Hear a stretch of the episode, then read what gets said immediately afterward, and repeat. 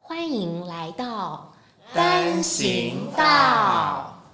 嗨，大家好，我是丹丹。嗨，大家好，我是刘川。欢迎再次来收听单行道。我们来继续跟大家介绍我们的这个过程。虽然说前面有提到说，哎，求学阶段好像该玩的、该上的课、该做的都有做到，并没有真的因为 SLE 而完全的停摆停顿。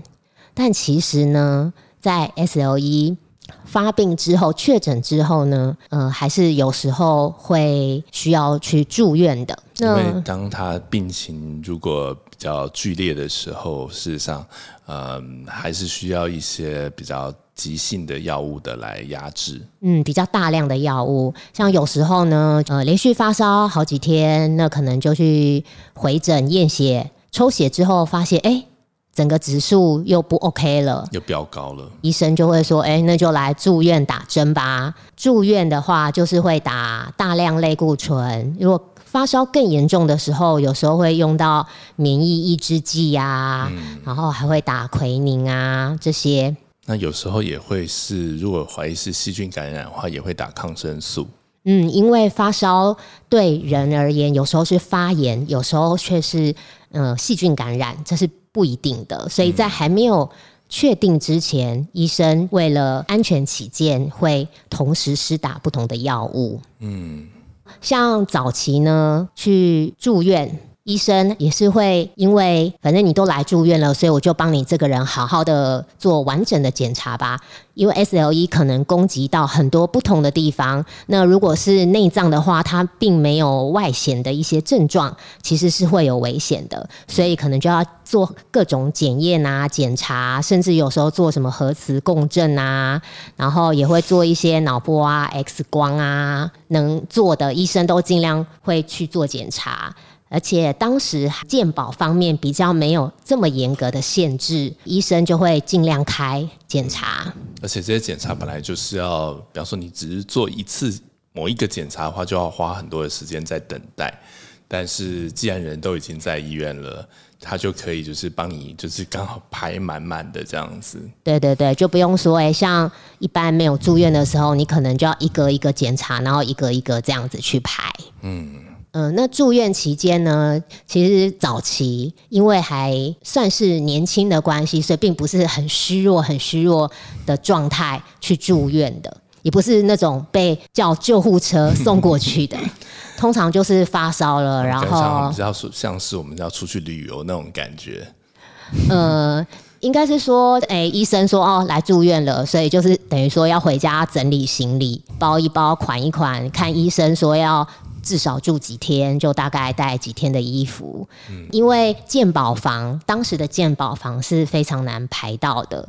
所以通常我们都是会自费加一点费用去住两人房哦，因为每一个医院哦，大型医院的这种住院的设施也不尽相同那有些像健保房，它可能是四人一间的，而且它的隔间就没有那么的好，所以大家彼此之间声音啊，或者是人的进出啊，都会互相影响到。嗯嗯嗯，对，但是如果是这个自费的话，相对就会比较好一点。嗯，会比较清幽啦，比较好去在那边做休息。嗯，所以那时候我大部分住的都是双人房，就两个人共用一间厕所、浴室。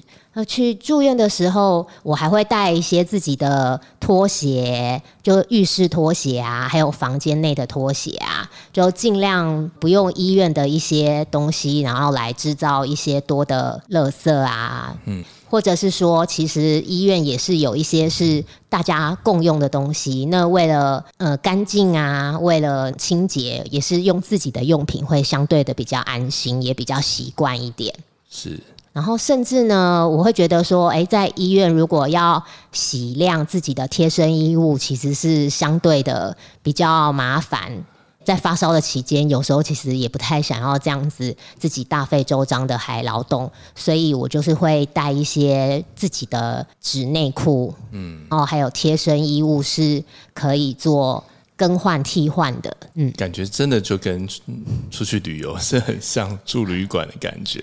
对，可是其实心情上当然是不一样的啦。当然，我们其实也借由这样的机会，因为通常呃病房也都会是同样一科的病患，所以也也会遇到一些前辈啊，然后一些阿姨姐姐们，嗯，那大家其实也都可以互相交流。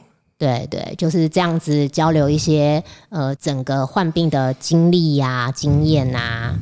其实像有时候呢，家人在，那家人间也是可以彼此的这样子互相聊天支持，就是两个病患他们家人这样聊天啊，就可以一起说，哎，分享大家各自的心情。嗯，在早期住院的时候，因为其实都很明确的就是要打针嘛，而且可能就是排很多检查。我其实不想要太劳烦家人，所以我都会跟家人说，没有什么事的话，就是晚上他们就回家睡觉，会睡得比较安稳，不用在医院这样子陪我，因为我其实并没有需要这么密切、精密的被照顾着。事实上，那时候你也看起来就好好的啊，然后又年轻又有体力，你的所有事情都可以自理。对，几乎是可以自理啦。当然，有时候体力会比较差一点，可是再怎么样。毕竟，嗯，还是年轻，所以还是可以自理。而且，其实，在医院也不需要做什么太劳动的事、太耗体力的事情，所以并没有说让家人说也都晚上也要陪着我。嗯，就这样子，大概一年可能住个三四次，就过了学生的时代，然后慢慢的、慢慢的毕业。那身边的老师朋友也都知道我的状况，所以在很多事情上面也没有真的说。太要求或刁难我，甚至他们都还是对我很好，都会会帮忙我做一些事情。也会鼓励说，就是其实你还是可以过一个正常的人生。对对对，其实就过一个正常人生。那时候患病之后啊，家人会希望说我未来的工作是比较准时上下班性质，比较没有负担的工作，所以他们鼓励我看能不能担任老师，公立学校的老师。那我也去考了教师的资格，嗯，所以我毕业之后呢，就先去一所高中实习。是实习之后，是发现自己并不是这么适合当老师。实习完之后，又在学校教授的介绍之下，到研究单位去做研究。因为研究单位通常也都是准时上下班的，嗯，可是我我就是也是觉得说，哎，自己好像不太适合做研究。因此，在那段期间呢，观望、跟思考、跟寻找自己未来的出路。呃，刚好同学他在外商工作，已经工作好一阵子，那他们的公司有职缺，嗯，所以在他的介绍之下，我就去应征，很顺利的就应征上了。只是说，他们刚开始针对刚应征上的职员，会是以约聘的方式。就是等于是有点那种试用的方式的概念啦，就是先用约聘的方式，然后做了一段时间之后，如果觉得说大家是可以长期一起合作下去的，再正式颁发聘书，成为正式的员工。大部分外商都是这样的一个模式。嗯嗯嗯，那我也是在整个约聘，然后试用完之后，很顺利的，哎，就得到了正式的聘任。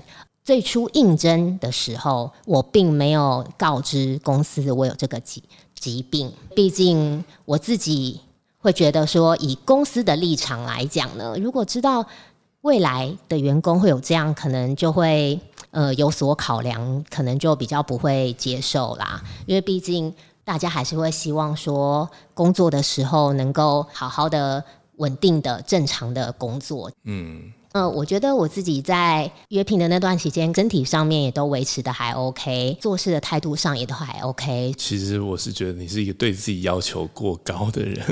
对，所以所以其实公司他们当时并没有觉得怎么样，就我就很顺利的成为正式职员。可是我成为正式职员呢，不久之后我就马上的去人事部那边去登记，我有这样子的状况。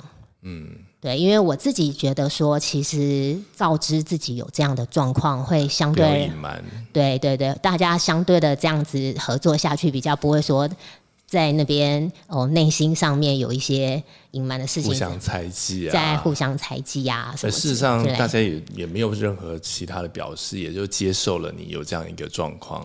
对，而且甚至那时候主管就说，他就说工作上面都有 back up 啊，那是如果说真的身体有状况，什么住院的时候，其实外伤的假、病假什么是很福利是蛮蛮好的，好的，所以其实就都 OK。反倒是跟我说，其实不用真的太 care 说自己身体状况，也蛮感谢那时候同事还有主管大家这样子的支持我。嗯所以后来我们就顺利结婚了。对，就工作到一定的稳定后之后，我们想说，哎、差不多该结婚了，年纪到了。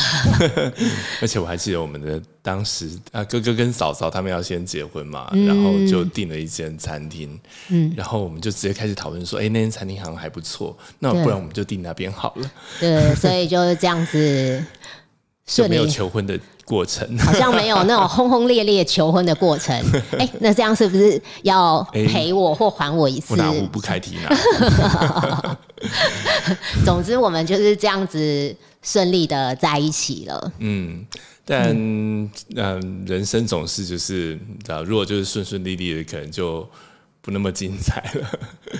事实上，婚后其实你的身体状况，可能我我觉得可能也跟你的这种对自己的自我要求，然后你在工作上面的时候，呃，那个时候你才发现说自己只要人不在家里，你只要出门，那更不要说是在职场岗位上，你其实是有就是一个完全无法放松的状态。嗯嗯，就是我其实就很容易绷着，就觉得说，哎、自己要正经我就做到好啊，或者是说跟人的应对什么都要得当啊，因此就是要好好的观望别人的状况啊，还有整个外在的环境什么也都要注意跟感受啦。所以一整天下来，对你来说是一种非常大的消耗，对，是很很大的耗能，所以我其实回到家以后都觉得哇，好累好哦。像是 exhausted 那种，对对，完全烧尽的那一种感觉。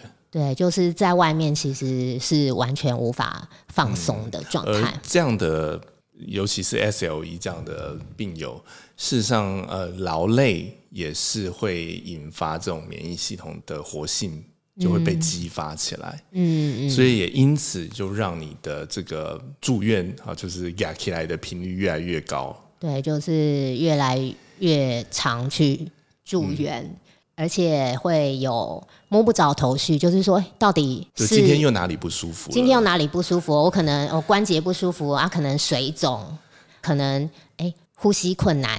其实这个好像也跟嗯不确定是不是 SLE，也有可能是某一次的牙齿的治疗，嗯，所造成的。呃，那时候诊断出来是说好像有二尖瓣脱垂的状况，嗯嗯。那二尖瓣就是心脏的瓣膜，那它如果没有办法完整的闭合的话，会造成你的呃心脏当它在把血液要打向身体各部位的时候，它会有一些血液逆流的状况，以至于说你会觉得你好像没有吸到氧气。嗯，哦，或者说就是血氧量不足的这种感觉。嗯嗯，更严重的时候，那时候你几乎是完全无法平躺下来的。嗯，就平躺下来的时候会觉得吸不到气，就没办法平躺睡，对，快要窒息了，所以都没有办法平躺，就没办法好好的睡觉。为了这个，我们还特别去买了那种就是医院在用的那种电动床，对，就是可以把身体一个部分立起来，稍微，立上半身立，起来，而且我们不是只是说啊，为了协助你起床，而是你整个晚上就是这样子斜躺在这个电动床上面，才有办法入睡。其实，在这个电动床之前，还有买了一个 IKEA 的躺椅，因为有一次到 IKEA 去试坐躺椅，发现哎，这样坐起来可以呼吸耶，就买了那个躺椅。但这样躺一整个晚上，对，其还是很累的。对这样是很累的。后来就在加购电动床，就等于说有好多给息是为了要好好的来睡觉。但即使是这样，其实你还是没有办法得到一个充分的睡眠、完整的放松，因此体力也就越来越衰弱，对，然后发病的频率也越来越长。加上其实还蛮怕冷，很容易受寒。那在公司都是很强冷的冷气嗯哦大，楼的那种冷气都莫名其妙，大家就好，然后觉得好像冷气不用钱，电不用钱一样。冷气一定要开到二十度是怎样？所以我在公司包的很紧，还是觉得很冷。嗯，对，或者因为吸进去的毕竟也是冷空气嘛，对，那这样子就越来越虚弱，呃，发病就越来越频繁，然后我觉得情绪也受到了影响，有情绪上，因为睡不好啊，身体又不舒服啊，就很不爽啊，又有工作压力，对，所以那时候其实我们也啊，我也陪伴丹丹去啊，经历了所谓的这种忧郁症的治疗。嗯，就是有去做一些咨商啦，是。对，因为那时候觉得说，哎，奇怪，自己怎么情绪上面一直很很低落啊，好像没有什么提不起劲，对，提不起劲啊，所以就找个心理咨商方面。那也是因为有这样的陪伴经历啦，我也才了解到说，其实真的生病对每一个人来说，其实都是很难过的事情。其实我们是没有办法靠自己啊，就是。如果说只是每天不断的自我呃心灵鸡汤，说我一定可以的啊，我一定会好的啊，呃，我不要不开心，我不要去往负面的方向想。对啊，事实上这样是没有用的。其实这样是真的蛮难的，要自己一直往正向去思考去想。会等于说，反而会更加强你的那一种钻牛角尖的状态，只会是一种压力。说，哎，我怎么又又情绪低落？对，这样子反而是给自己更大的压力。是，嗯嗯。结果本来以为最差情况就这样，嗯，事实不然。那预知详情就请待下回分晓喽。那请大家记得按赞、订阅、开启小铃铛，拜拜。以上我们提到的内容，纯粹是个人经验及感受的分享，但每个人状况不同，大家还是要听专业医师的建议，评估自身的情况，照顾自己哦。